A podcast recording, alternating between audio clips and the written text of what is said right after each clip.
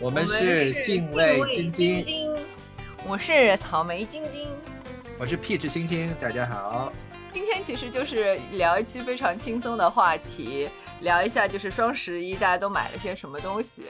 我们从这个话，因为如果如果听过我们几期的那个朋友会知道，就我们经常是就着一个话题说，然后说着说着好像跟这个话题越来越没有关系，但是你全部听完可能觉得还是有关系的，大概就是这么一个若即若离的。不不用太在意标题是什么，如果你对我们的标题很感兴趣的话，你可能会失望，但是有可能你点开一个不关心的话题，也许会听到你很感兴趣的东西，就是大概这样。对对对，或者是说，有些人觉得会觉得，其实我们的聊天内容还是跟标题相扣的，就精神内核上还是还是那个扣主题的啊。但是这个就见仁见智了。嗯，你今年的双十一还没有完全结束吧？因为还在。因为我就是预付款，预付款之后买了一些，就是我第一时间想好要买的这些东西之后呢。呃，这两天也陆陆续续的收到了，然后我就又想了一些，哎，那双十一其实当天还会有一些优惠，我有些可能没有来得及买的东西，我就又放进了购物车，然后等着双十一当天再买。嗯，经历了起起伏伏，我今年是没有买太多东西，我买了点儿猫用的东西，嗯，呃，别的没太买，然后想想买一个扫地。呃，扫地那个扫拖一体的扫地机器人，嗯，然后他一直在对比小米和科沃斯，他就想先买一个就是低端的先试用一下，嗯嗯，然后他就一直在分析，然后和朋友分析，然后又看了京东，又看了呃拼多多，又看了淘宝，然后又对比了有 Plus 会员和没有 Plus 会员的价格区别。然后又看，这一点很好，我就是没有这样的耐耐心，无法 从中找到乐趣。对，然后呢，就发现呃，Plus 会员反而比非 Plus 会员要贵。哦，嗯，就是科沃斯是这样的，而小米呢，呃，我想想啊，啊，科沃斯是有 Plus 会员便宜，但是小米的话，普通的呃用户买比 Plus 会员要便宜。所以他本来已经确定要买小米了，然后我们一个一直呃喜欢网购的朋友劝他说：“你再等几天，有可能还能便宜。”然后今天心心念念的打开，发现涨价了。但是他可能会不会就是 在双十一之前涨一下，然后当天可能还会有那个折扣嘞？我觉得是，所以还要再等一等。对，这双十一太折磨人了。而且我昨天特别，我昨天呃你。你看那个的视频吗？我不看的啊。他从一出道时候，一出道的时候我就特别讨厌他，就他还没火的时候我就很很从他第一个那个就是加叙加意那个上海话里面夹着那个英英语的那个视频起，我就很讨厌他，就是出于本地人本地人的原因很讨厌他，你懂吗？我以为只有北京人讨厌上海人。没有没有没有，这就跟那个有时候我会给你发一些，就是说我我作为一个外地人眼中的一些，就是北京人自嘲或者北京人演绎北京人的。我不是之前给你看过什么哪每每个区的人吃面食什么那个你还记得吧？啊，就你也对你也会对此很嗤之以鼻。对，你你明白我的感觉了吗？明白了，我所以我就是。对，所以我就说这是那个来自那个本地人的厌恶，啊，他现在啊好像就是每年都要发一个吐槽双十一的一个视频。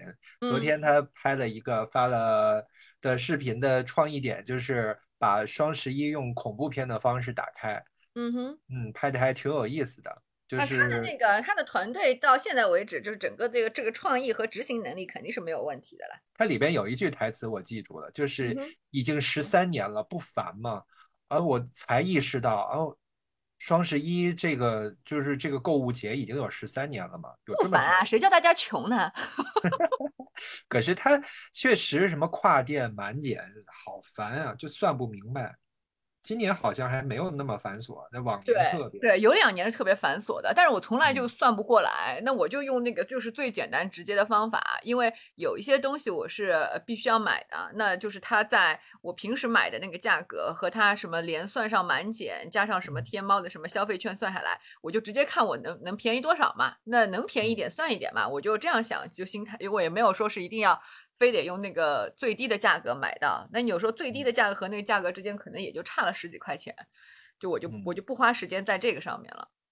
我的原则就是双十一绝对不买平时不用的东西，对对对，嗯是的，啊我也是这个原则。对吧？比如嗯。说就是一直会用的洗发水啊、护发嗯素啊，嗯。或嗯者就是每年肯定都要买的猫粮、猫砂这类嗯东西，嗯，对，因为你我会看养猫要用这个，是。对对对，其他的就是突然发现有直播，突然心血来潮那个东西，我是绝对不会在双十一买的。哎，我其实也从来没有就是真正的看完过一场直播，就或者甚至是我没有看一场直播超过过三分钟，因为我觉得那个东西嗯。就有点像是，呃，就是对我个人而言啊，就是那个亢奋的那个那个语调，就对我来说就很像是在那个高铁上听到有人在旁边打电话的那种感觉。嗯就是那嗯个语音语调那个节奏，就是我觉得强迫性很强，我会有点生理上听多了会有点那个生理上会有点不适，嗯，所以我就很难。对，所以我就我基本上是不看直播。我知道直播间是有大优惠的，但是我真的就看不了这个。我有一个朋友也跟我一样，也嗯是那个就就会觉得很聒噪，就受不了有点。嗯，我也不看直播。嗯，嗯，我虽然知道什么呃李佳琦直播间真的优惠力度很大，但是我从来没有点进去过。哎，我我今我今年有一个就是消费上有一个呃调整，就是买东西的这个方向有一个调整，就今年双十一。往年呢，其实我其实会有有个几年还蛮在意双十一的时候要囤一些护肤品的。就是嗯尤尤其是一些就是比较大牌的那个护肤品，它不是呃有一些力度，然后会送一些就是大量装的那种，就是比如说呃小样之类的东西。然后那个嗯小样可能有一些小样，呃，他比如说一次性送三个小样，这个小三个小样加起来可能就有半半个正装这么大了。哦哦，嗯，所以这个我往年其实会囤蛮多的，呃，也不是囤蛮多，就是要用的那几样多多少少会买一点。然后护肤品，你用的嗯护肤品种类很多吗？你是属于会就用很多的那种？不是不是，就这个其实也是一个怎么讲，就是护肤的一个理念的改变。呃，以前有一阵会用的比较多，我觉得用的比较多那几年是北京雾霾最严重的那几年。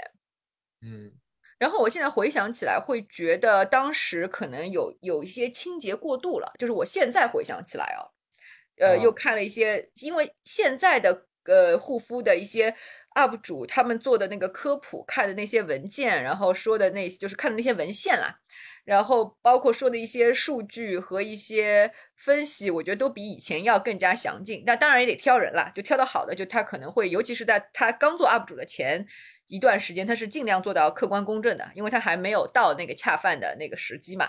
嗯那所以就看了这这一类的 UP 主以后，我就我就怀疑，我当时也不是怀疑了，我应该确定，就是 在当年每年冬天雾雾霾五百多爆表的那几年时间里边，我有些过度清洁了，就是用一些洁面仪，就当年啊红过的那些，就是什么有一个像美妆蛋一样的，像一个泡面美妆蛋一样的那个洁面仪，然后还有就是有那个像刷子，有一个小刷头的这种那种嗯，洁面这个我。也买过，对，都用过。就现在想起来，就你嗯你也肯定不用了嘛，对吧？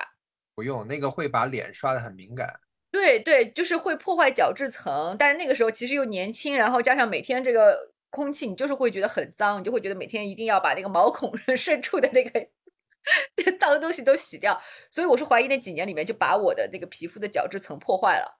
所以就是这几年呢，我我的皮肤就变得非常的敏感脆弱。那在皮肤变得很敏感脆弱以后呢，我就又又步入过一阶段的，就是过度护肤的那个状态。就抹 就是买好就买好多东西，就是嗯因为我有时候，因为有时候你会觉得说啊，这款产品是针对这个问题的，那款产品是针对那个问题的，那我这两个问题都有，我是不是都要买？啊，了解。对，然后用多了以后呢，虽然我没有用到烂脸的那个程度，因为我觉得就比如说大牌的那个护肤品，它的一个好处，虽然它也其实性价比有些低了，但它一个好处是它肤感就是使用体验比较好，它可能尽量的还是做到比较温和，就是你涂不好你也涂不坏嘛。嗯对，所以我就安全性还有保障的。对对对，然后那个肤感也不会那个，就是你用起来也不会觉得有什么刺激啊、什么那种不适啊什么的，所以呢就没什么没有什么它宣传的那些效果，但是呢也没有把脸涂成那种烂脸。嗯嗯，但是确实是没什么效果。那后来就我觉得也是随着近几年就是医美开始普及以后，仔细算了一笔账呢，就是觉得你用这些贵货的这些护肤品，而且那些护肤品其实你往往要持续的使用，你比如说持续使用个一年两年才会看到一些变化。但这些变化说良心讲，就是我用那个什么蓝妹和那个什么鱼子酱的那个眼霜也好，然后那个蓝妹的那个面霜也好，还有什么那个。那个 SK two 那个什么什么精华水啊，就是对对对，反正就就反正就这几个就是就是风风很大烂大街的那几个化妆品，连连续续其实都有超过两三年。然后呢，就是我会觉得，如果你一直使一直使用的话，它会有一种，嗯，就像现在现在很多品牌喜欢去包装的一个词叫维稳。就是它会让你的皮肤相对来说保持在一个比较稳定的这个状态，但是除此之外，要有什么逆逆逆转和修复，这真的是没有的，是真的是不可能有的。对，就是这个，我真的是用了那么多年的这个心得，就是没有的。嗯，但是医美是有的。对，医美是有的。对，医美是有的。对，我是这这两年开始，我之前。应该是没有像你用的那么多产品，但是我也是会用精华，会用眼霜这一类东西。然后我后来是看了一个协和医院的大夫，嗯，他的视频，在他的这个官方，是不是我发给你那个胖胖的那个？对对对，嗯，应该是在你发给我之前我就看过他的视频，嗯嗯，哦，然后就他的身份很有说服力嘛，对，他的意思就是说。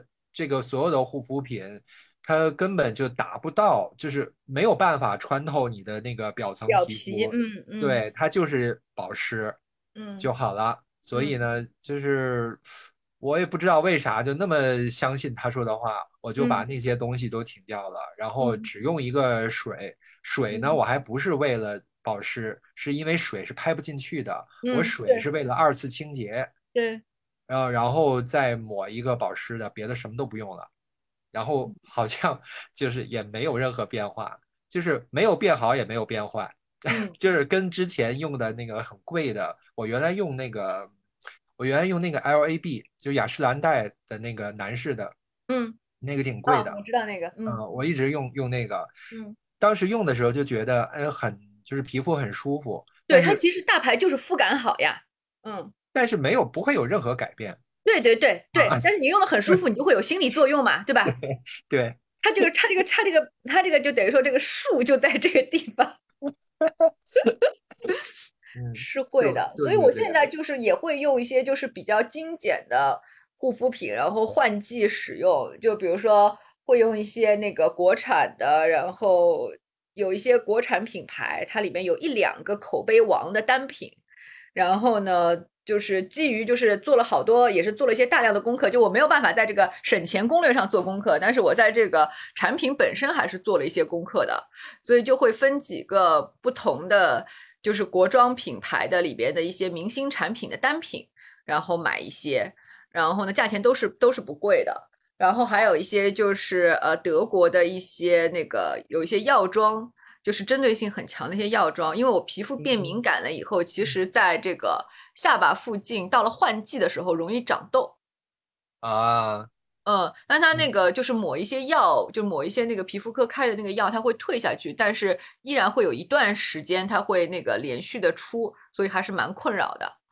所以这个就是我会买一些，就是针对这个就是治痘的这个。一些一些东西，就比如说没睡好啦，然后压力大，加上换季，然后加上那个月经之前，就百分之一百要爆痘的。嗯嗯嗯嗯，所以就是有这些针对性的东西，然后其他的其实也就偶尔刷一下酸，因为刷酸对我来说最重要的其实就是一个控油，也没有别的一个效果，因为我本身的那个就是油脂分泌是比较旺盛的。嗯，所以就皮肤是怎么讲，就是 T 区还是很油的，两边有点干。那保湿就是你抹好这个封闭层嘛，冬天的时候就是抹一些，就是有那些含蜡质、油脂稍微高一点的抹在两边，然后中间就晚上刷一点水杨酸，然后控一下油，然后用一些那个控油的乳液，然后做好防晒。我觉得就我差不多这样试下来有两年不到一点时间吧，快两年了，我觉得还还 OK。然后在这方面，其实，在护肤品这方面是省下不少钱的。嗯，还是比我复杂。对，因为我的皮肤情况其实是有点复杂。其实是有点复杂，我觉得就是这个明呃，就是包括我之前说的这个角质层的这个这个破坏，然后加上那个本身的，就是我之前去看那个我我在上海九院去看皮肤科的医生啊，就他们会觉得很奇怪，就是说我的皮肤状态，就是光看这个就是油脂的这个分泌和皮肤本身的这个状态，其实是要比我的这个实际年龄状态要好的，嗯。就是因为你其实随着年龄的那个上升，你的油脂会越分泌越少的。但我不知道是不是跟我那个长期运动有关，反正总之这个油脂量还是很茂盛。但是这个一方面就是一方面有有这个皮肤本身的这个代谢和油脂分泌的状态比实际年龄要要要那个更多一点之外，还有一个就是我的角质层其实就是皮肤受损的程度又很厉害。啊，嗯，所以就还是蛮就是还是蛮复杂的。所以我自己也是经过了一些摸索，然后包括那个就是去做医美的时候，跟专业的医生有一些那个沟通，有一些分析之后，就是反反现在慢慢也还在摸索吧。年纪不断的不断的增加，那个周围环境的那个对吧，就是季节性啊，然后环境的一些湿度、温度的什么都会造成一些变化吧。所以就还是在慢慢的摸索吧。你做了什么医美项目啊？做我其实主要是针对毛孔的，做了一个那个叫什么，一个激光，类似于激光点阵，但它有一个很长的学名，叫什么非剥脱性什么激光什么什么乱七八糟的。哦哦哦，它也是光波类的，因为热玛吉不也是光波类嘛？我这个是我这个也是光波类的，它其实也是刺激你，因为我鼻子和鼻子两翼的那个毛孔，就是出油量最大的地方，那个毛孔是有点粗大的，然后是。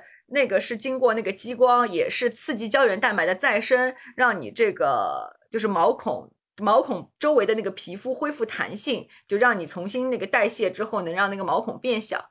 但是我的问题就是我的出油量实在是太大了，因为毛孔本身就是被那个油脂如果如果不及时清理，加上空气中的一些灰尘，它就会堵塞在那里，会把你的毛孔撑大。那我一边这边在加加快新陈代谢，让毛孔缩小，那边油脂在分泌，还在把毛孔撑大。所以这就是一个，就是变成了一个很，就是以毛毛毛以以什么以子之矛什么攻，就就变成这样的一个很很奇怪的状态。所以后来就是医生说，你得还是得先控油，你得还是先把油控住，然后再再继续那个什么。但是做激光点阵的那几次，我连续做了三个疗程，一共做了三次，每次当中要隔三个月。就是我去年那个一直回上海嘛，去年疫情全国不都不严重嘛。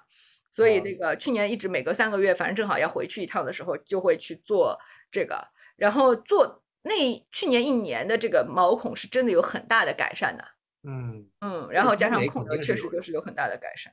是，就皮肤会变细腻很多。还有就是我我应该最近还会想去打一次水光针吧？那我在北京就在就去协和打了。啊，嗯，我是不太敢去那些私人的那个医疗机构，不管它排多大，不管是什么。就我身边有一些朋友，呃，他们有一些朋友的朋友就投资了一些医美机构，自己买设备买什么的，就反正他们的进货渠道都说的很那个什么的，但是我是没有办法相信这些东西。你去不管去哪个协和，它的这种医美的科室也都是租出去的。我知道，我知道，但是你不，毕竟不是还是挂在这个三甲医院里面嘛。呵也是，对吧？嗯，啊，好，果不其然，我们跑题了。是，那我现在，我现在想分享一下那个我今年双十一买的几个有意思的东西啊，就是那天跟你说了那个，我觉得昨天收到了那个均质机，那个是个还蛮有趣的一个东西。嗯，均质机它其实有点像是，它均是那个均匀的均，质是那个质量的质。然后它就有一点像是一个高功率的打蛋器，但它不是不光有打蛋器的头，它有一些可以去搅碎物质，呃，比如说有些是高纤维的一些果蔬，然后有的是一些帮你把那些东西打成糊，反正送了好几个头。然后呢，这个东西就可以做出一些比较呃绵密的，比如说什么南瓜汤啊，什么豌豆汤啊，什么这些东西。嗯。这个你是用光用自己就是自己打用光用打蛋器是打不出来的。嗯，我知道，就是它的这个功能不是这两年开始流行用那种破壁机了吗？就是破壁机也有加热功能，哦，所以就是现在是好多人都会用这个东西来代替那个你说的这个均质机。均质机是一个老的，就是老的这个这个产品了，因为我很久之前就知道这个东西。嗯，就我嗯看很多这个做西餐类的博主，嗯他们嗯都会用到这个东西。对，我原来我还想买过这个东西，有那个呃博朗还是博士的那个牌子，它都好多做这个的。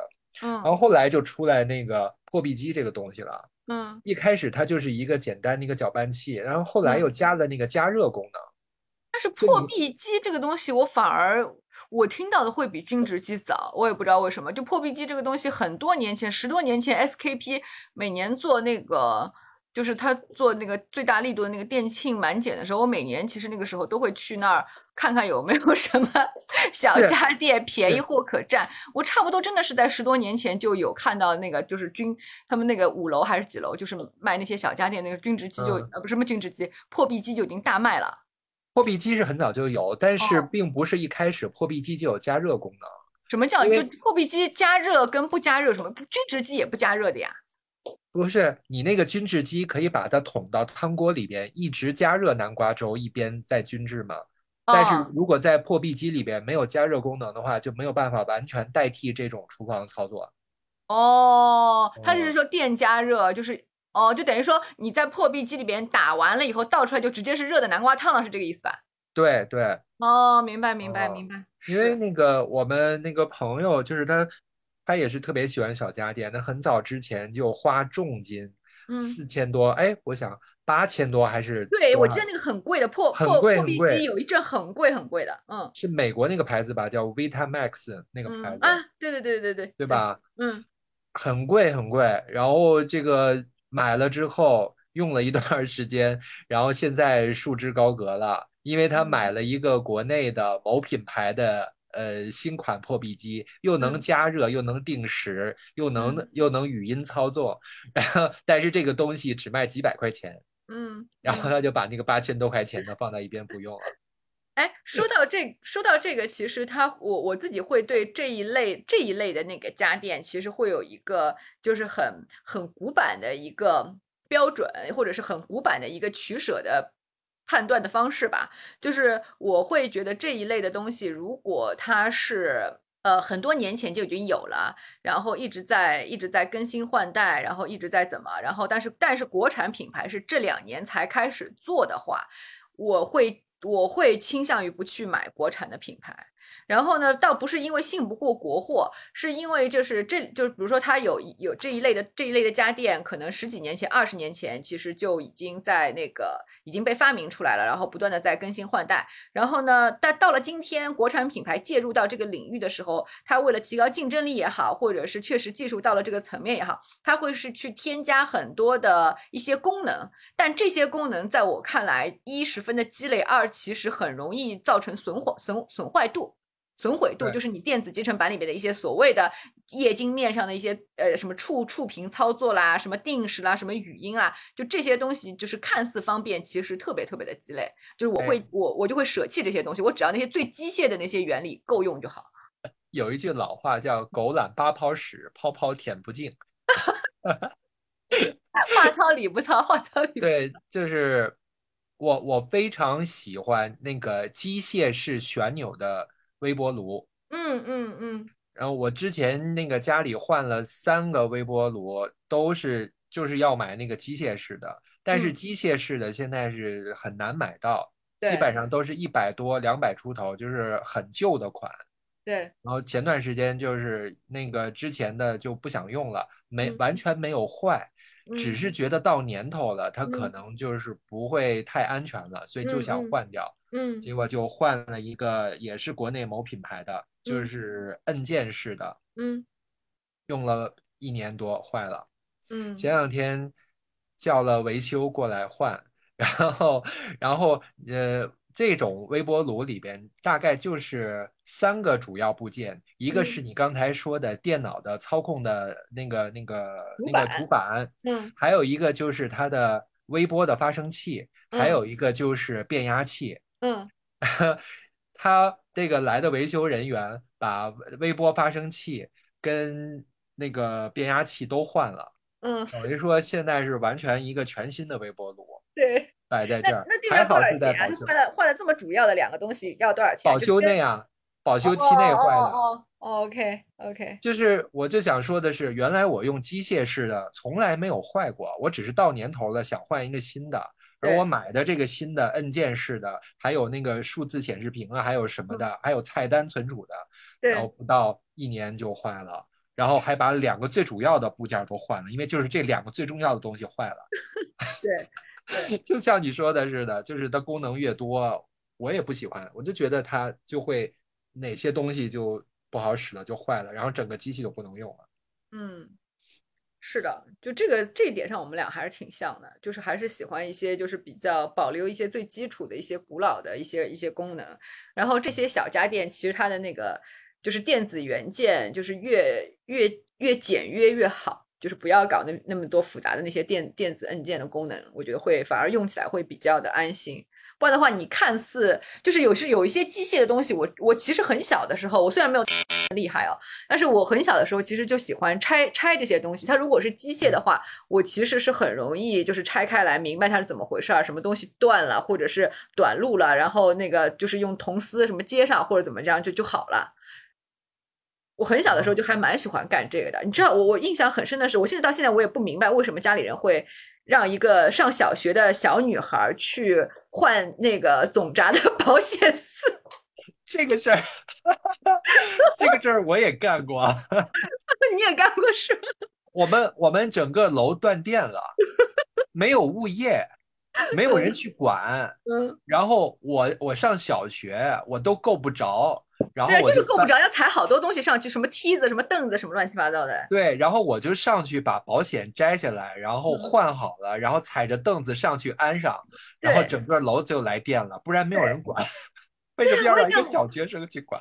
真的真的，我也是，我也是做过同样的事情，所以真的很奇怪。那也有可能是因为很小的时候做过这样的事情，所以你对这些东西你就没有那么的抵触，也没有觉得也没有觉得那么的难。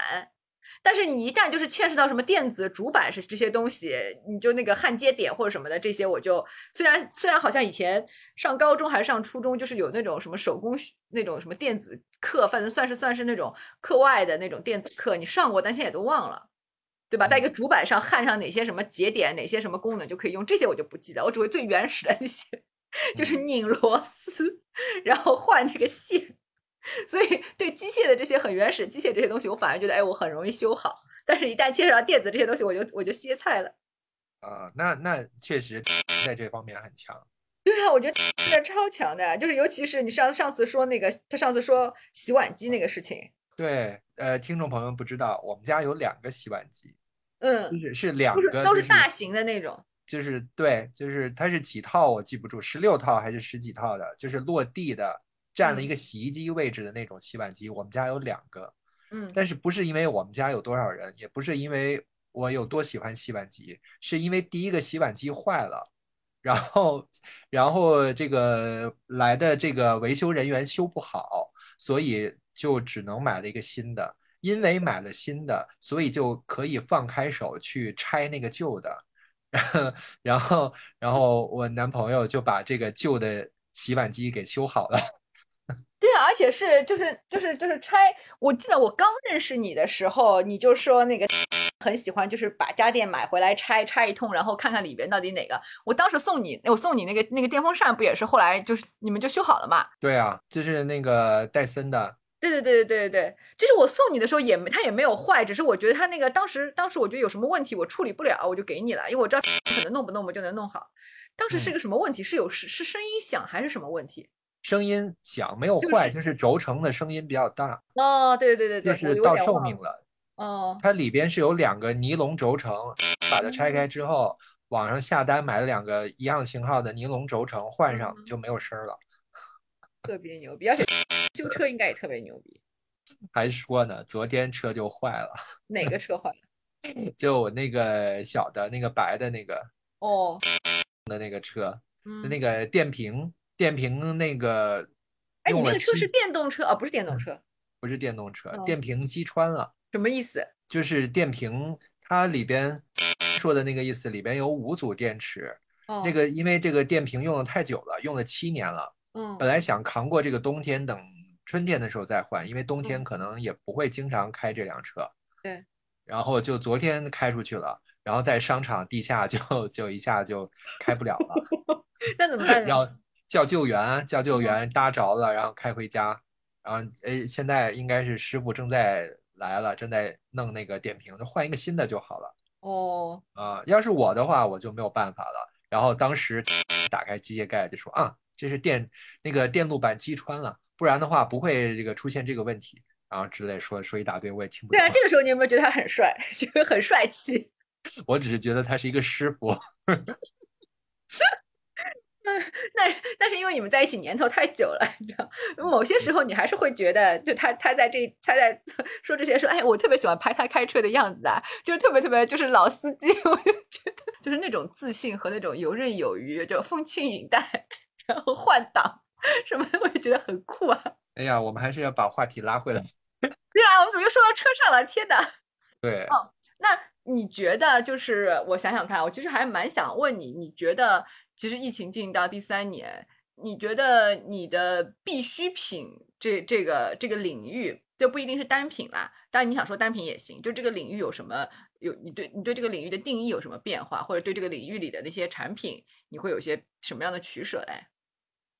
就最俗的这个词，就是切实的感受到消费降级了。嗯嗯，我不嗯买衣服了，是是，对，因为你就是大家出去见人的机会变少了嘛，我也很多年没有买衣服了，嗯我呃，我前两天想买鞋，嗯，因为我发现我之前买的那个靴子，冬天穿的，嗯因为它是革的，它的皮嗯裂了，哦。不能穿了，就就嗯要扔了。我就想，我嗯要不要买一个靴子？嗯，然后我想了一下，我又不出门，我嗯买什么鞋呢？就没有嗯买。我真的是不出门，而且我现在出门都穿拖鞋。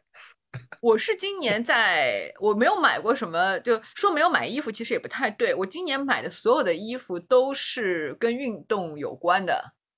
啊，然后我今年更新换代了一个理念，就是我开始买那个羊毛制品的那个运动相关的东西，羊就是呃运动衣、运动背心，然后是那个就是运动裤。羊毛的运动背心，直接贴身穿吗？对它这个，其实我在之前在做功课之前，我也有一个误区，觉得这个东西肯定很扎，然后夏天穿要热死了。其实不是，就是其实国外有很多的那个大的一些运动品牌，包括户外产品。其实这个最早是从户外产品开始的，然后哦慢慢的呃延伸到了运动品牌。就其实羊毛作为一种就是生物性的纤维，它其实自己本身有呃一些抗，也不是抗菌，就是它的排汗性和。这个话虽然听起来很奇怪啊，就是所谓的这个自我清洁能力。这个自我清洁能力就类似于它它的这个纤维里边，它其实是有一些就是空洞和一些就是那一些疏松的。就它会，你比如说，其实羊毛的衣服会越洗越烂嘛。其实羊毛的衣服最好是少洗。你比如说，你一件羊毛，我们就说普通的羊毛衫，如果它羊毛含量高的话，呃，因因为其实一般都不是百分之一百羊毛，它会加一些纤维去固定这个形状，让它不容易走形。那但这些嗯羊毛制品最好少洗，最好一季只洗一次，你得换着穿。哦你比如说穿个一天以后，你可能就把它平铺在哪儿，或者很松的折起来就放在哪儿，然后让它自己去恢复一下它的那个纤维里面弹性，让它透透气，或者你顶多拍一拍，然后它可能就那个那个，或者用那种专门刷羊毛的衣服的那些那些很很软的那些也是动物毛的刷子，就稍微刷一刷。它有点像是，呃，比如说我买一些美妆刷，我又如果用一些羊毛制品的，或者是其他动物毛的一些美妆刷的话，它也不需要过度清洁，我可能就半年才会洗一次。但我会专门买一个就高纤维的那种擦美妆刷的那个擦羊毛刷羊毛刷的那些布，那个布上纤维很细，你就每次用完取完粉之后，就是用那个布把它上面稍微拍一拍，下次再用也上面也不会带上那个你上一次用的那些粉。嗯，嗯，呃，说回羊毛啊，说回羊毛，就是说它最早是在那个户外产户外的品牌当中备用的，就是因为它的透气性、排汗性好。它跟那些呃，除了就是说现在的一些新兴材料的一些纤维啊，它也有这个功能。但它跟纯棉制品制品比，最大的一个实际上的使用差别就是，棉的衣服你穿的时候很亲肤、很透气，但是你出了很多汗以后，它就会贴在身上，而且会凉，对不对？就一下子就凉凉的，如果风一吹就会凉。对对这个是羊毛制品绝对不会出的问题。哦，所以这个是很神奇，而且就是说现在的羊毛制品，它可以把纤维，就夏天用的、运动用的羊毛制品，它可以把纤维做到极细，很轻、很薄、很软，你根本不会摸着觉得是 是个羊毛衫。然后你穿羊毛的背心，像我今年整个夏天不是去了好多趟那个什么圆明园，然后去那个就是暴走嘛，就是三十七度的时候在那暴走，就真的汗出到就是滴下来，衣服湿透。然后包括在家里做撸铁什么的，我买了好多羊毛背心，然后就是穿完了之后，这羊毛背心基本上没有没有到拧出水来的，因为它吸汗性强。你基本上感觉已经湿透了，摸上去还有一些潮湿，但是它穿在身上不会凉，它不会贴在你的那个身上，风吹过来也不会觉得呃就一一丝凉意。然后呢，你 你如果觉得它没有臭，就是你比如说出过一次汗，尽管这一次汗出的很多，但它没有臭，也那个汗味没有很大的馊味儿的话，你把它那个放在那个阴凉通风的地方，稍微挂一挂，一两天以后它干了，一点汗馊味都没有，真的是一点点都没有。你可以再接着穿。我一般羊毛背心，我一件羊毛背心，我可能要要出大汗，出个三次才会洗，才会用那个就是洗衣机的那个羊毛模式加那个羊毛洗衣液稍微洗一下。嗯。然后我买的一个运动运动品牌的一个运动 bra，那个品牌也是专门做那个运动的。然后它的那个运动 bra 就是就是纤维的嘛，就纯纤维，因为它有那个支撑力什么的。这个确实不能买羊毛，因为羊毛太松软了。那个，我跟你讲，我今年夏天的运动量真的是让我 让我搜了三个胸罩，就是哎，我真的是我真的是运动完了，就是整个那个胸罩都湿透了，我就立刻洗的。但是晒干了以后，它就是馊啊，就是就是馊，洗不干净是吗？就洗不干净了，只能买新的，就馊了。但那个也不是今年一年就就馊了的，就是我这个这个胸罩起码用了两年，但今年出汗量特别大。去年用完洗洗还没有馊味，今年用完就馊了。哦，但是羊毛制品真的就没有没有完全没有这个问题，它就是排汗性、那个透气性，然后和它的那个速干性其实都是好的，都是比较优异的。呃，有几个有几个品牌，其实就国外的有几个品牌在天猫都有旗舰店，反正我就是今年买了好多。还有就是还有就是秋裤。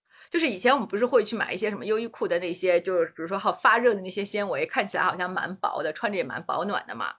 对。它和羊毛秋裤最大的一个问，因为羊毛秋裤它也分，其实分厚度的，就是有一些你极寒地区肯定会比较厚，有一些它分多少支多少支，就跟那个丝袜的那个厚度的那个分法差不多。然后呢，比如说我们呃冬天出去，在北方室内大多数都有暖气，然后那个室内商场什么超市暖气就开到你大到你怀疑人生。对吧？就十分燥热，是吧？对。那你衣服还可以，尤其是大家如果现在就是喜欢叠穿的话，你其实真的是可以一件件脱。你在室内穿个短袖都没有问题，但是你裤子没法脱。哎，我打个岔哈，我我第一次去香港的时候，我是十一月份去的，嗯，然后我我是穿着秋裤去的，然后到了到了到了香港，哇，那个热呀！就是，然后我就是想，我就支撑一下，支撑一下到酒店。但是呢，安排的是很好，但是因为我们是三个朋友一起去的，嗯，然后那个朋友呢，就好巧不巧，就发生了就是那么狗血的事情。他在去机场的路上，发现自己没有带港澳通行证，所以，所以我们就等于说是他就是就是改签了，嗯，然后我们就失散了，而是他订的酒店。哦，所以呢，只能是我我跟，就是我我跟我男朋友，我们先到了香港，然后等他下一班来，我们就只能在这个油尖旺地区不停的散步，对，不停的散步，然后然后然后就走啊，越走越热，越走越热，我还穿着秋裤，你为什么找商场卫生间先脱了再说？我没有找商场卫生间，我直接找到了麦当劳的卫生间。哦，好吧。我去，我去麦当劳的卫生间去脱秋裤。这这是我去香港做的第一件事情，去麦当劳脱秋裤。你听我讲啊，然后呢，就是。那那也是很多年前的嘛，所以那个时候的秋裤，其实你无论是棉的还是棉的，可能还好像我们小时候穿那种棉的秋裤的话，它不会太，就是你比如说跑到一个室内，它不会太热。但是棉的秋裤它就是那个贴肤性不是很好，对吧？总是就比如说你要会显得就是腿很臃肿。那后来我们就开始穿一些纤维的，尤其是有以优衣库那些为主那些发热纤维，因为它看上去实在是很薄，然后穿上确实是是是暖和的。但是后来我我我做了一些功课，我发觉它这个暖和其实是在于它的不透气性，因为防止你的这个热量，防止你的这个热量散发。嗯嗯。然后呢，那不透气性确实是它起到了一定的保暖功能，但问题就是你一进到这个室内，你就会燥热，因为它不让你透气。啊，就它的保暖功能是建立在它的不透气上的。那还有一个问题，放屁怎么办呢？出不来啊？那么它没到这么，那会鼓一个包嘛？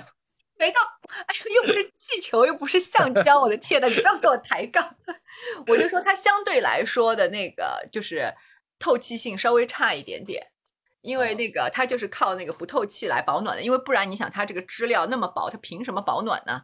对啊，明白。然后呢，所以我以前穿那些纤发热纤维的一些那个秋裤去逛商场的时候，就是不单是热到出汗，是那种就是有种汗发不出那种心里的狂躁感，然后加上那个就是灯光又很 刺眼。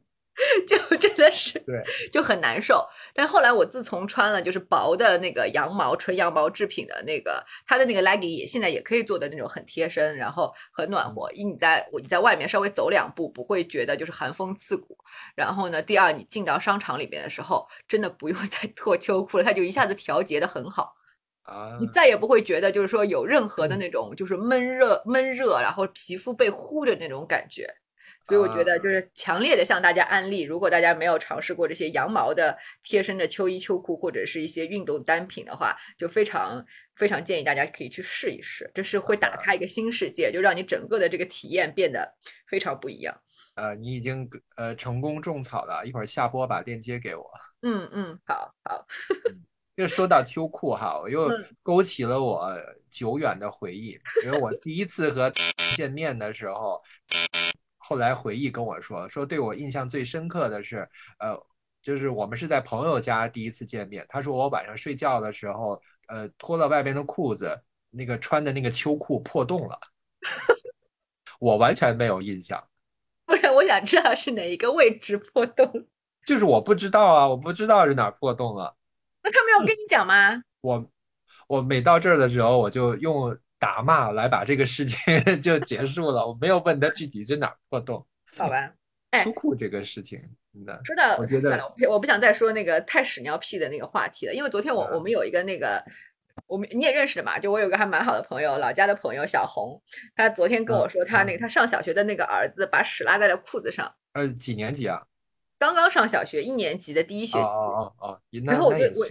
然后我就想起来，我其实上小学第一年级的时候，我也把屎 在过裤子上，而且是冬天，因为你说秋裤下子。但是这个话题不是很暖和。对，而且呢，就是这个话题过于屎尿屁啊，但是我还是要讲，看要不要剪掉。就是呃，不要剪，不要剪。他说他他的儿子呢，是因为就是反正因为。那我昨天他跟我讲的时候，他小孩小孩还没有放学，他还没有回来问具体的情况。但是据老师说，他上课上的太投入了，以至于把屎拉在裤子上，自己都没有察觉。然后呢，我就跟我朋友，我就跟小红说，不可能。我说屎拉在裤子上没有知觉，又不是又不是痴呆，谁他妈拉屎自己会不知道？我说只不过是装，只能装作不知道。然后我就想起来我小学时候那一次。呃，是小学一年级下吧，好像是。然后那一次把屎拉在裤子上，是因为数学考试我太紧张了，我做不会，然后啊，急得满头大汗，然后就把屎拉在裤子上了。然后那是一个大冬天，就是寒放寒假之前的那个期末考试。然后，然后当时是穿着秋裤，然后秋裤就是棉的嘛，就我们小时候穿那种秋纯纯棉秋裤，然后秋裤外面还套了一条毛裤。然后毛裤外面才是校裤，你知道因为南方的冬天很冷的吧，就没有室内又没有暖气，所以就大家都是穿的很多的。嗯，然后呢，我当时有一个很很神奇的一个功能，就不知道为什么，就是我只是拉了一坨很干的屎，并没有任何什么稀的其他的什么尿液流出来。然后你 你不要说这么详细呀，没有没有，那详细就是说他他没有什么东西留下来，然后他我回到家的时候，它就变成了一个很干的饼，不会像一个囊。所以我觉得这个过于屎尿屁了，但是它因为很干燥，所以它就被兜在了这个 秋裤里。然后这个关键是最神奇的是，我妈都觉得很神奇。我妈说你的秋裤居然没有湿，你知道？那 所以你那所以你那个时候就是没有进行任何处理，就一直回到家。对，是的。但是因为期末考试，其实考完试就让你回家了，就下午考完试就走了，就并没有那顶多老师再布置一下什么作业什么的，就没有拖很长时间。嗯。然后我就像一只企鹅一样的趴着脚走回了家。但因为小学离家里很近，你知道吗？好吧。所以我想想，当年的那个毛棉的秋裤可能质量也还不错，至少它很厚实。不然的话，但就是这个屎再怎么干，其实也不会，就是也不会，它也也不会兜得住吧？我猜，我不知道。我们我们今天不是要聊双十一吗？不 是在聊双十一。我现在要 继续分享一下我的购物车。啊，我我先分享一下吧。你先分享一下。我我今年那个除了猫粮、猫砂这一类东西呢，我还买了几瓶那个洗发水。我也是。你先说你的洗发水。你先说说你的那个，你对那个洗发水的诉求是什么？我对洗发水的诉求就是没有有害物质。嗯嗯嗯，就是不含硅对吧？对。嗯，就是我还特意学了一下，我不知道我最后学到的这个东西是不是最准确的。你说来听听，因为我也学了一下，我们可以交流一下。嗯，因为它里边，它里边那个就是工业产品的洗发水，它里边很重要的一个成分就是表面活性剂。对。啊，但是表活其实是任何的那个清洁产品里边，就是家化的清洁产品都会有的，无非就看加多加少了。嗯，它也有高档、低档，跟相对安全，跟相对不那么安全的。对，是是，确实，超市的开价货都是跟洗洁精一样的表活，相当于你在用洗洁精洗头。对对，就是比较平价的产品里边，那最多的就是那个月桂醇硫酸酯钠。对对，哎，你这个跟我学的是一样的，是的。对这个东西呢，就不是那么的好，它是比较便宜的，嗯，用用起来的，它会过度清洁，它会把那个头皮的油脂过度的洗掉，就破坏了这个平衡了，就有可能。跟我们之前说那个清洁脸过度会破坏那个角质层，其实是一个道理哈。对对对，所以呢，就是我就是看了看，就是但是呢，就是好像这个东西在呃中低档的产品里边没有办法被完全取代。所以我就挑那个，就是，呃，就是另外一个表面活性剂的东西，它也是属于中低端的，但是会比这个月桂醇硫酸酯钠稍好一点，就是月桂醇聚醚，呃，月月桂醇聚醚硫酸酯钠。啊，你都已经研究到这么细了，那我倒没有研究到那么细，因为我直接那个去买了那个沙龙级的产品，我等一下会会跟大家分享一下。好好好，嗯啊，所以我就是就挑这个嘛。然后你先跟我说说这个东西的话，它的一瓶就是多少毫升？它是一个什么价位啊？你可以跟我讲讲。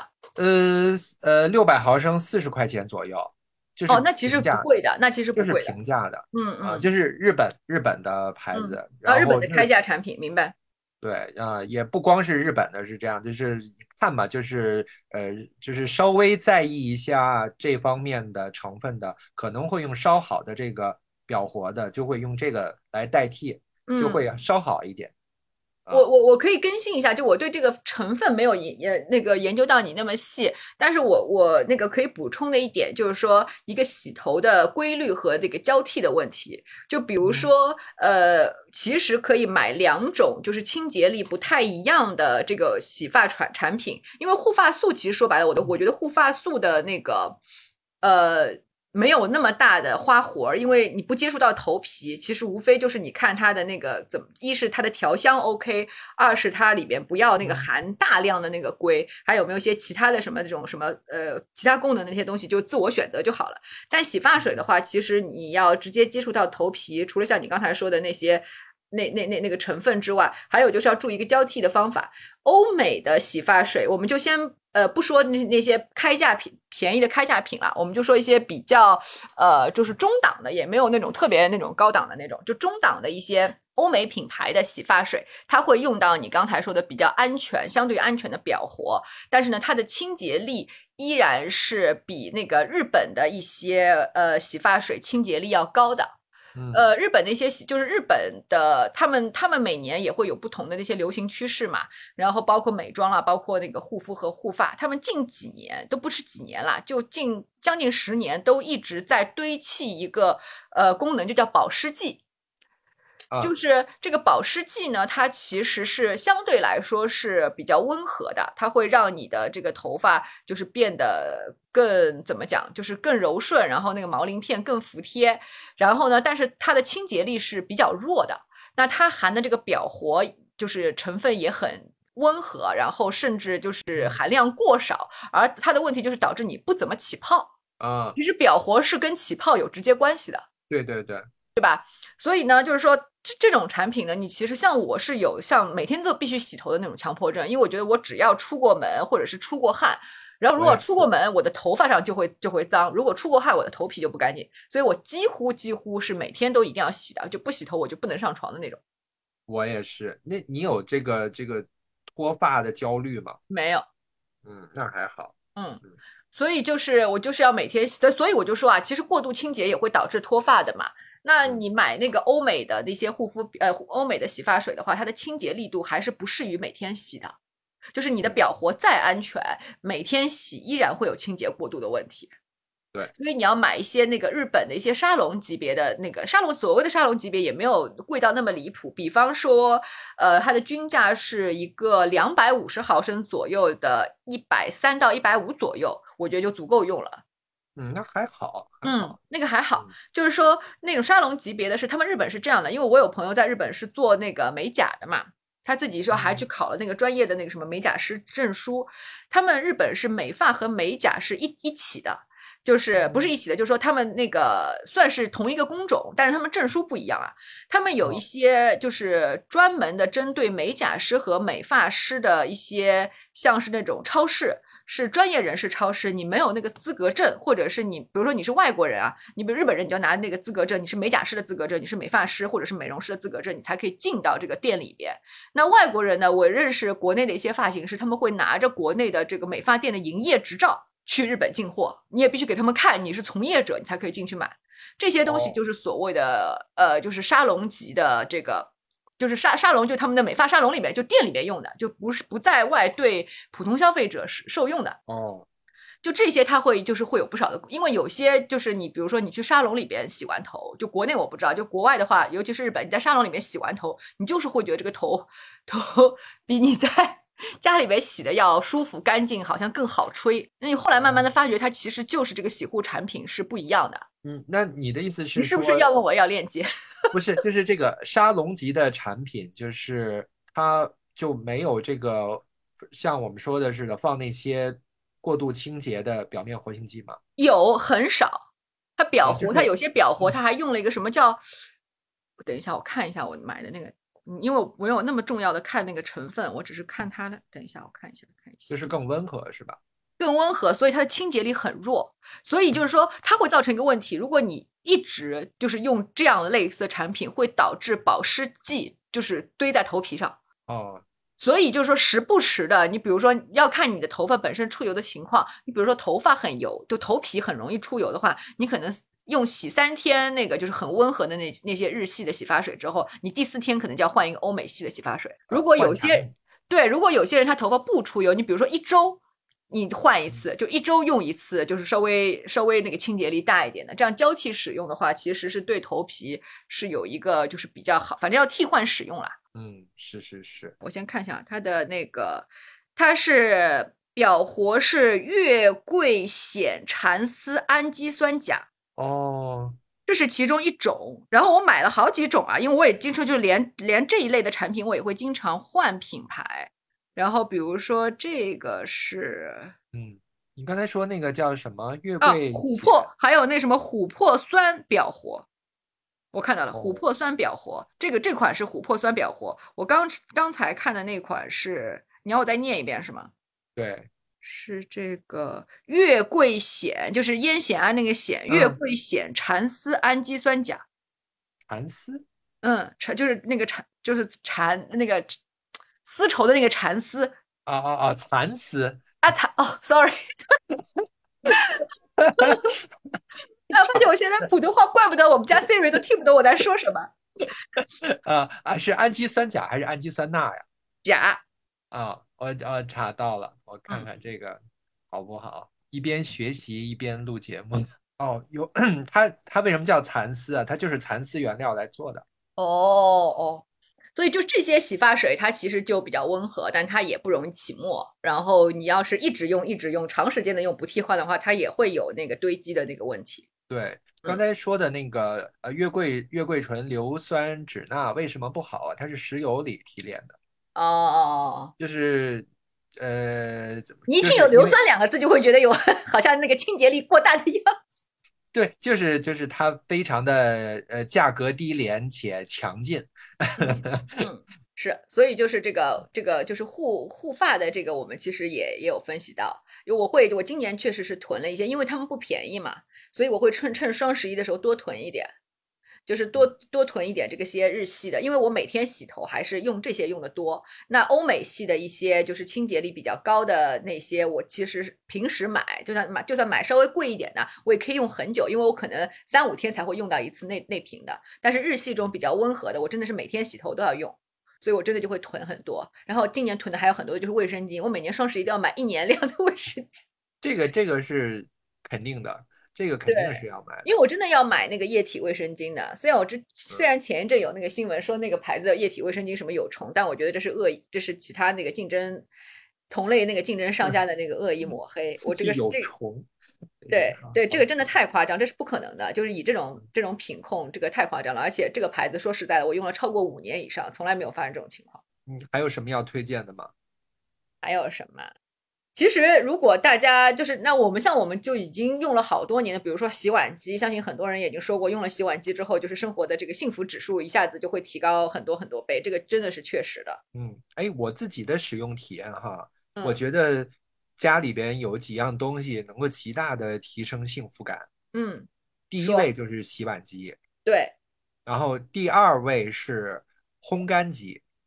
烘干机我那个洗衣机带烘干功能的，你那个比我更好啦，你是两个分开的。嗯，嗯对嗯嗯，还有还有一个就是烤箱，对对，还有还有就是如果和它并列的话，就是以烤箱为代表的其他的厨房类的小家电。嗯，哎，嗯，说到烤箱，括嗯，你先说完，你先说完，你先说。就是包括呃真空封口机，呃对对，哎，我还买了那个真空。我跟你讲，我买那个真空封口机那个牌子的，呃，我我上一次买，就我第一次买这个这个封口机的时候，我配套买了他们家很多那个袋子嘛，那个卷的那个那个抽真空袋。然后呢，第二次我用完了，想要下单那个。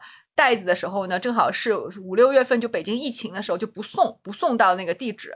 然后呢，我就只能在网上找了一家同品牌，但不是旗舰店，然后呢就买了那个，因为急着用嘛，结果送到了以后，我一看就知道那是假的，就是它那个，你把你把那个那个那个口剪开来以后，它不是两面裁刀嘛，裁完之后它那个嗯它会卷边，会卷边，对，就是哦。就是你裁开来以后，因为它那个。它那个材原材料可它那个假的原材料可能不够硬实，所以你不是一哦一刀裁下来以后，它不是会有一个切口嘛？那个，切口平整当然是平，但但是会卷边，就啊因为它太软了，那个你明明白我的意思吗？它的嗯用料有问题。对对，嗯，所以我就是今年双十一果断的趁它那个旗舰店现在还没有什么问题，就买了大量的就是 真货的那个那个那个塑封袋。啊，买过一个很神奇的东西，嗯他买过呃那个软水机里边用的树脂，嗯软水机树脂颗粒，嗯就是那个家用的软水机，其实里边大概只用几公斤，但嗯是这个东西基本上没有人会，就是个人会买的，所以嗯他一下子买了是多少？五十公斤。对，然后然后这个它的那个树脂颗粒呢，是那种像呃呃，你知道就是那种懒人沙发里边的那种很轻的一个一个小球球那样的嗯东西，嗯树脂颗粒就是很小很小的，就嗯是一个这个这个那个东西，它呢嗯。不能脱水，嗯。它寄过来的时候就是真空包装的，就嗯是你手插进去能够感觉到里边是是湿润的。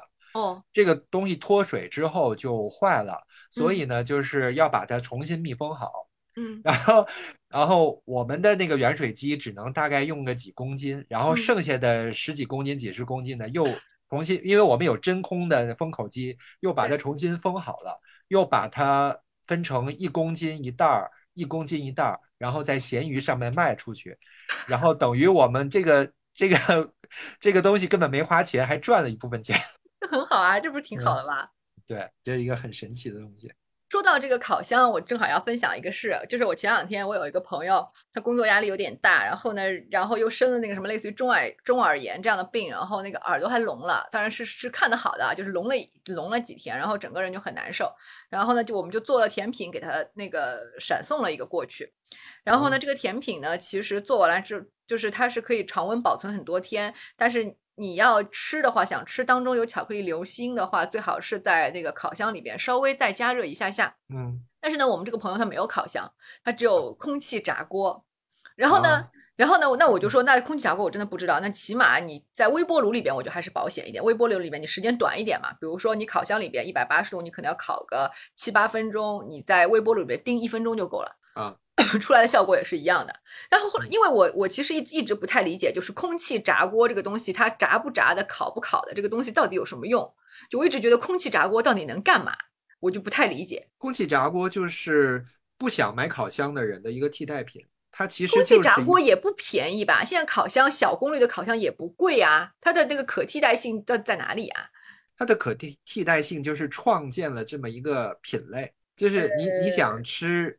想吃肉食的东西，但是你本身不是太会做饭，嗯，所以烤箱怎么说呀？就是烤箱的功能比较开放，嗯，然后空气炸锅感觉这个品类的这个东西好像出，好像加，好像加上了一个傻瓜的一个光环。哦，明白，明白。但但是其实空气炸锅就是一个内膛比较狭小的这个这个这个热风式的烤箱而已啊。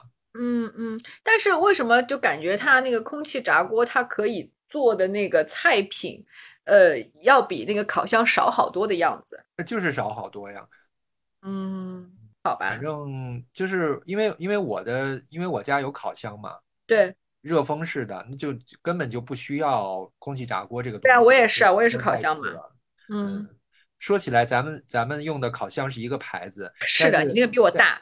但是我升级换代了之后，我可以说啊，我这个这个升级换代的这个大牌子，可能是为了适应中国的消费者，还是怎么样的？后出的这个型号根本就没有，就是你家现在用的那个十五升的那个好，嗯，它的质量有问题。差别在哪里呀？坏了呀！你不是哎，我上次去的时候不还用的好好的吗？修好了，好吧，真牛啊！它后边它的那个风扇。它的风扇是没有轴承的，它是一个那个轴杆跟那儿磨，因为它需要在高温的环境下面一直转，所以它的轴承是这个它里边没有办法那个做那么高温的，所以它就是一个轴在那转。哦哦，就后来就坏了，坏了，然后把它拆了，上了一点油，然后又又放回去，放回去发现哎那个喷蒸汽的东西又坏了。又拆了，修了好几遍，现在给修好了，远远没有那个小个的十五升的那个质量好。哦，那个确实是，反正但是我那个同一个品牌的那个，我们家那个就是柜上的那个洗碗机啊，我觉得那个洗碗机也也是有点问题。那个洗碗机那个门不是时间长了以后，它不是总是会那个洗到一半的时候会叫，会告诉你那个门没有关严是吗？然后你得摁一摁。然后呢，我们家那个因为上半年其实这个问题就很严重，但因为上半年疫情严重，你也没法叫人上来上门来修。然后呢，而且这我们这个我们家那个洗碗机就对那个温度特别敏感，到那个室内温度在二十五度以上的时候它就不叫了，像热胀冷缩啊。所以夏天就还好，然后室内温度只要低于二十二十五度，它就它就弄到一半就会叫。后来呢，就是到了那个下半年，疫情好一点了呢，就叫叫那个厂家派人来修。然后呢，它其实就是也是里边有一个，就是关门这门上面其实有一个小的配件磨损了，因为它是塑料，其实是塑料的。我不知道为什么他是觉得那个金属的就更加容易受到热胀冷缩，还是怎么着？反正其实那个那个东西原原件就是塑料的。然后呢，那个师傅就带了一个新的塑料的配件来，然后就要那个说换上就好了，确实很简单。但是那个师傅呢，我觉得不知道是是刚来没培训几天还是怎么着，就总之他对我们这个型号的洗碗机不是那么熟，就他要把那个外壳整个那个金属的那个那个那个外壳都全部都拆下来，因为那个门是和那个外壳焊在一起的，你得先把那个门拆下来，才能把那个啊，先把那个外壳拆下来，才能把那个门卸下来，把门卸下来以后，你才能装那个东西。但他连那个金属外壳卸都卸的有点费劲，然后我就说你你别卸了，我来卸吧。你要再这样弄的话，我觉得那个外壳后来都装不上去，因为它就是一个铁皮嘛，你掰的你硬掰的话，它就是会变形的嘛。你变了形，你肯定就装不上去。我说我来，我来，我来拆，拆完了你给我装上就行了嘛。然后他就他就有点那个不好意思，然后但是但是我说你得帮我扶着点什么的，然后我就和那个师傅一起共同劳作。把那个外壳给拆了，然后他就把那个东西给换上了，然后然后又装好了。装的时候也是我跟他一起协力装的。后来他就有点不好意思，我收费的时候他还说那个说你等会儿啊，我问一下那个我的那个领导是多少钱，然后还特地把聊天记录给我看。你说你看他给我说这是多少钱，我说行行行行，然后就很实诚的 就收了几块钱，大家觉得有点不好意思 就走了。那你也是很强的。没有，我是觉得就是这种，只我刚才就说嘛，只要是这些就纯机械拆拆装装的东西，我其实还是蛮拿手的。对，我还想推荐一个东西，就是真空烟味机。真空烟烟味机。对，就是就是就是这个麦当劳、肯德基，它的那个鸡翅，它的那个味道就很入味，很入味儿。对。嗯。嗯，它它不会有那么长的时间，就是让你那个静静的在那边入味儿。它是放在那个真空的桶里边旋转，然后让它快速的把那个汁料腌到那个肉的纤维里边。明白，明白，明白。但是这种就是这种大家电，我们的那个我们的，你知道我的那个厨房已经动用了 厨房所有的空间。我昨天还要把那个。就是厨房上面的那个、那个就挂的那个壁橱，又又理了一遍，又扔掉了一些就是已经过期的好久没有用过的东西，还有一些什么不用的东西，又腾出来一个空间。像现在给专门弄了一个，我说这是一个烘，就是把它所有的烘焙产品。哎，买的对对对，说到那个，我还买了蛋白粉。那个蛋白粉因为乳糖不耐，所以我必须得买那个乳糖分离的那个蛋白粉。他今天送来那个蛋白粉就已经漏了，所以我跟那个商家说退货。他有乳糖不耐啊？对啊，他真的他他喝了那种就是就是如果比如说在外面喝那种商场里边的那种什么奶昔，如果那个奶昔就是说用的是那种呃常温奶，乳糖含量很高的话，他会当场窜稀，就当场窜稀，大概是半小时以后就窜稀，然后是窜那种就极其夸张那种，就立刻腹泻。嗯，那那他做甜品和做饭，那就要避开牛奶牛奶了。不是鲜牛奶就没问题，鲜牛就是常温奶不可以，巴氏奶不可以。对，不不可以，不可以。反正我就理出了一个理出了一个那个橱柜的空间，就专门放那些烘焙产品。啊，是你们家的确实是台面不太够用。对呀，因为我们就是我们家是楼房啊，就楼房的空间，就厨房的空间就就是这样的。影响发挥。但是反正在那个就是尽量的这个需要的这个空间里边，因为那个其实从疫情开始，今年第三年了嘛，就我们家的那个家属，就我老公已经把那个技能树，就是把那个 技能树点到了甜品烘焙的领域，嗯，然后对，就是越做越好，所以就是这些东西也会越来越多。真的，我那天还说呢，就是之前之前做的我还能看懂是什么，但最近做的我都不知道是什么。所以他现在就有种，他有有一天说了一个很有意思的比喻，就是我还蛮能 get 到这个比喻的。就是他说他新做一件甜品，或者新买一个小的没没试过的这个原料，或者是配料，或者是一个什么东西的话，他就会像我新买了一个彩妆，新想试想新试一种就是配色的那种方式，想新新画一个妆面，又是这种。他说心态是一样的。嗯嗯，他这么说我还蛮能理解的。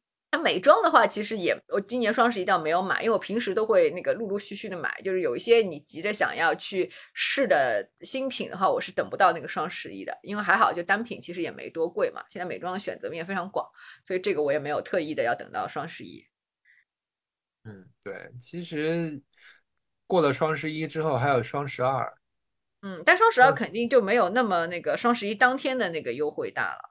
嗯，哎，年年都有优惠，那确实会比平时买稍微便宜一点嘛。那你刚刚说那个消费降级就是啊，那现在对于我来说，一是必需品，就是你还是我还是想要还是想要吃的好一点。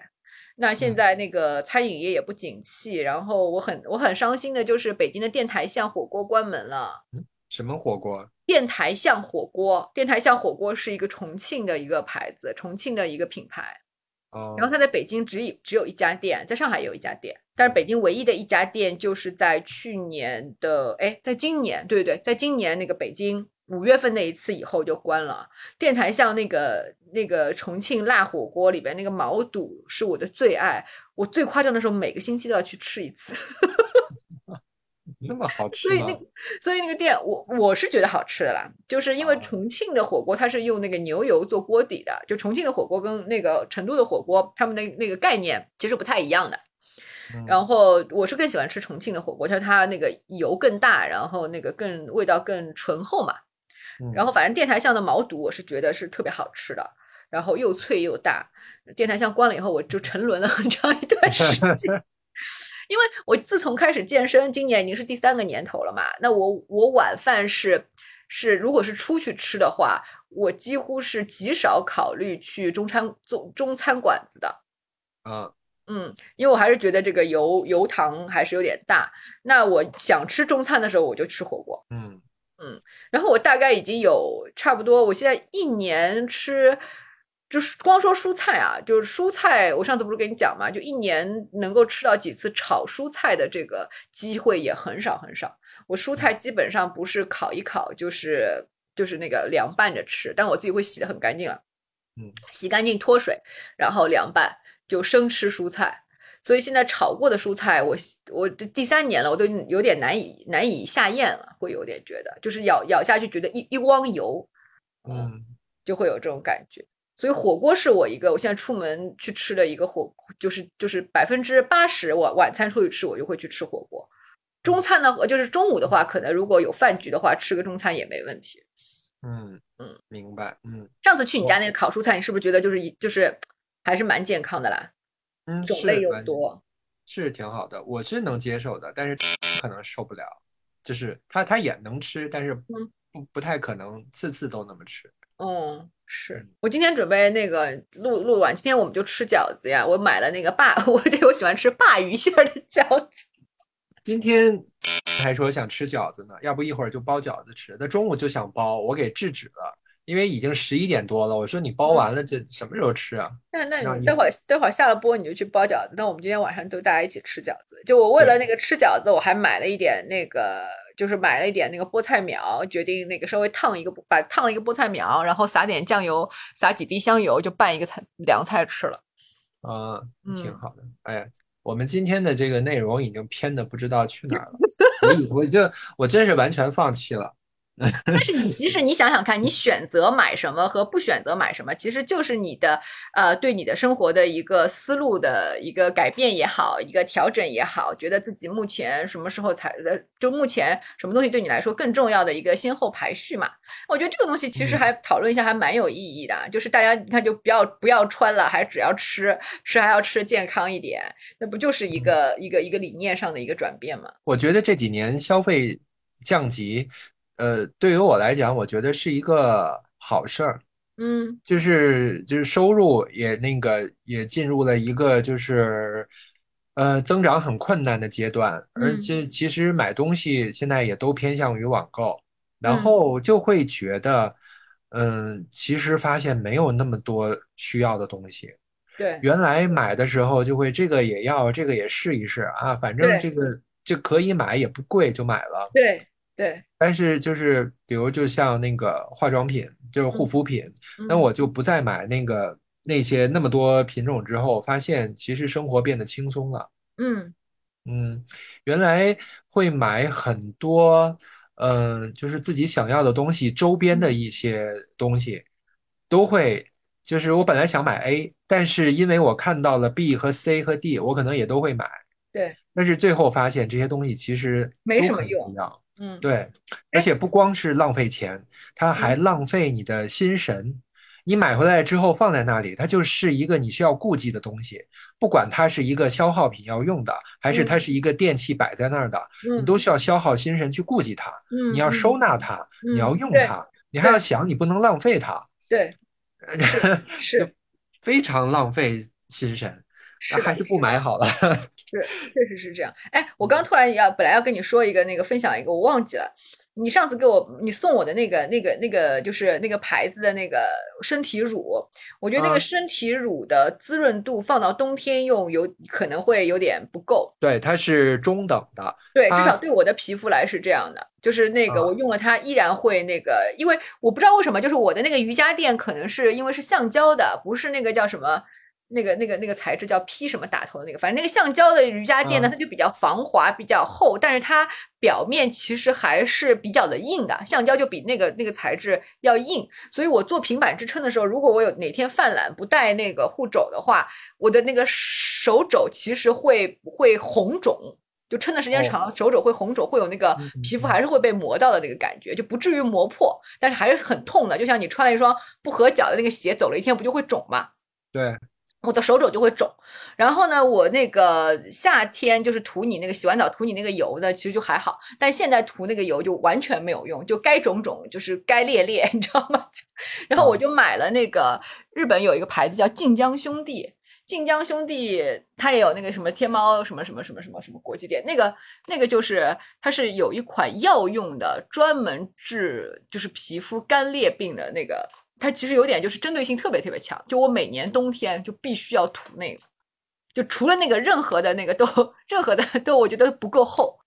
是。嗯，那那男的嘛，男的本身出油就很严重，所以我这个用不到。哎呀，但是手肘这个地方哪有什么油，哪有什么油分泌啊？手肘不会出油的啦。但是你你肯定是不够用啊啊，那个嗯是中等的。对，那个冬那个夏天用还蛮好的，反正就是天一旦那个冷了，就是就是开始天凉了以后，我用那个就不够用了，所以我已经把它放起来，准备明年 开车了以后再用。好的，好呀，我要把那个把那个羊毛制 品发给你啊，那个你我真的非常建议你就是买一条秋裤试一下，就双十一当天他们店里面应该还有优惠的，也是一个那个国国外的那个品牌的那个天猫店，你你可以买一条秋裤试试，就真的还是挺不一样的。对，还有那个那个洗发水，嗯嗯，洗发水我就直接把那个店发给你，他店里面有好多，那个博主他嗯他也会那个每款洗发水下面都会把那成分标出来的，所以你就看一下就好。好呀，嗯，嗯，好的，所以我们今天这个双十一的话题其实就聊到这里什么。双十一话题，根本不是双十一话题。除了那个除了把屎拉在裤子上那段，其他还是挺双十一话题的，我觉得。嗯，嗯，对，就算是消费话题吧。消费话题，然后分享一些。我觉得其实这个，呃，这个也不知道有没有人喜欢听啊，因为我觉得一个一个人的那个购物选择就是就是反正还是蛮蛮私密的一个东西。不，这个私密不是隐私，就是蛮个人化的一个东西。因为我们有时候也会在朋友之间互相那个。交流嘛，就是有些我真是觉得，就别人觉得是必需品的，我就觉得很鸡肋。那肯定是我很多我觉得是是必需品的朋友，呃，必需品的东西，我朋友也会觉得这个对他们来说一点用都没有。嗯，所以就是，其实，在你就是网购的时候，这个这个网站，这个嗯阿里爸爸已经把你分成类了。不是有人说，对会在那个上面测试嘛？就是就是大家同样都用这个更新完的这个软件搜嗯索电饭锅或者搜索一个一样的东西，对，价位出来的是不一样的。对，推荐的东西是不一样的。对，肯定是，肯定是。就是但所以，但是我有时候也会那个刻意的去调整一下，就比如说我如果有一阵收了搜了一些比较贵的东西，那我下次要再要搜一个，它可能就是价格相差，比如说有几百到几千东西的时候，我会先设一个比较低的价位，我就会先设一个，比如说一百到五百之间的先搜。搜个几轮以后，就是就是硬性，他们叫 有一个词儿叫什么驯化大数据，你知道吗？对，就是硬性的你 就调一调，然后再说。嗯嗯，在我们我们在互相驯化。嗯嗯嗯，是。总体来说，今年双十一还是买的都是必需品，就是我各自我们各自认为的必需品吧。对，嗯嗯，我觉得这个热度已经降下来了。是。嗯，所以呢，就是人活着还是要消费啊，因为日子已经那么苦了，你还是得给自己找点找点安慰，找点啊。说到那个安慰的话，我觉得就是大这个应该很多人都非常感同身受，就是可乐就无糖可乐变变得变成了不可替代的，就是变成了必需品。嗯，对。嗯不过我也要说一点啊，我也要说一点，就是无糖可乐也是、也是个伪概念，对不对？对，我知道，我知道，也呃，它它确实是不含蔗糖对我知道。啊啊，但是它呃，它用的那个甜味剂不是很好的甜味剂，嗯，明白的，啊明白。就是为什么呃元气森林这个就是卖的比较贵，然后就是变成了一个呃小资啊，或者是一个中等的一个饮料的一个品牌，就是因为它确实用的是赤藓糖醇，哦，赤藓糖醇是现在公认的比较好的呃甜味儿剂，而那个无糖可乐它用的是啥呀？反正用的用的是什么呀？就是那种比较低廉的。啊，没事，快乐快乐水要的是快乐嘛。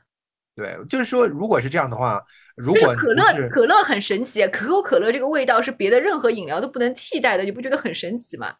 是啊，是是。对啊，而且我现在买的都是那种迷你易拉罐，就是一箱一箱的买。然后呢，如果是晚饭后喝的话，我跟 两个人分一小罐，分一小罐迷你的，其实就是喝三口那个爽味就够了。如果是下午喝的话，就一人喝一罐这样的量，但也是迷你罐，所以我觉得这个量还好了。你喝的是无糖的吗？我喝的是无糖，就零度的嘛。啊，零度的，嗯，其实我觉得，如果不是糖友的话，其实不喝那么多，喝有糖的也无所谓了。但有糖的那个，你喝惯零度以后，你会觉得那个有糖那个味道有点齁，不知道我就是有有点那个甜齁的那种感觉。啊，你喝惯了那个带糖的那个味道，也回过来喝蔗糖会觉得特别齁。嗯嗯嗯。哎，我对，我再再说一个小事儿，我发现了一个很神奇的事情。我前段时间用那个 的洗发水。哦。干嘛？你防脱发？不，就是之前那个便宜的时候买的囤的啊。我那个呃那个生姜洗发水的味道非常像可乐哦，就很很神奇。那这个到底这这个这个就是有什么用啊？就是你觉得跟那个防脱固根这个效果有吗？没有用，没有任何作用。他说什么生姜，生姜一点用没有。对呀，那你就说用生姜，人家都说什么用生姜擦一擦，什么胡子会更茂盛什么的。我我反正不觉得，我就我没有试过啊，因为我而且你不需要，就这个对你来说没有没有不是不是需没有这个需求啊。我我觉得我头发也不是特别多，但是也绝对不到。你头发不少的好吗？你头发绝对属于多的。是吗？哦，你头发绝对属于多的。我觉得我低头的话，发缝还比较明显。发缝的话，谁都有啦。我觉得你要像那种就是广告里边说的那种浓密发缝的话，我觉得真的就是青青春期可能是这样吧。我觉得现在就是大家有个发缝都很正常，他只要发缝不是那种看着有点扎眼的宽，我觉得都还好啊。嗯，对对，嗯。反正我就是看了一些文献嘛，就反正生姜这这个放在洗发液里边是肯定是没有太大作用的。就是那生姜擦脸那个刺激那个毛囊是真的吗？就比如说你要用那个生姜洁面来擦，那个能长出胡子吗？就比如说你胡子比较稀疏，能让胡子便秘吗？我觉得，我觉得，嗯，这个这个应该听医生的。嗯，你说的对。我觉得去医院，医生不太靠谱。对，医生绝对不会说你拿生姜擦。说说到这个，还有一个那个我们忘了说了，就是我们俩都觉得就是很提升这个这个生活质量的，就是一个必需品。但是我我们俩都是买了很早年，就是家用脱毛仪，对吧？对对，家用脱毛仪真的是个好东西，真的。像我这种大像我这种大毛腿，今年这真的都已经只长几根毛了，就我觉得很开心。我我那个，你之前说那个秋裤的时候，我本来还想自嘲一下，说我自带毛裤，但是我想了一下，我现在已经没有毛裤了。对啊，你没有毛裤了，你脱的很滑溜溜啊。对，而且现在几乎不用照了，但是我我还是要照，因为我我夏天照的其实也没有那么勤。嗯，就是在我身上，肯定它效果会更明显一点，因为我的毛发又黑又粗，就会特别管用。嗯。反正这个东西确实比其他的什么，就是什么光电类的那些美容仪是要那个，就是有立竿见影的效果的。那些光电类的美容仪，你无论是什么红外线，什么还是那个蓝光蓝光什么杀菌，还是说呃一些模拟那个什么热玛吉的那些那些射线，家用的这个功功率肯定是达不到你在那个店里边用的那些东西的，所以它也是一个。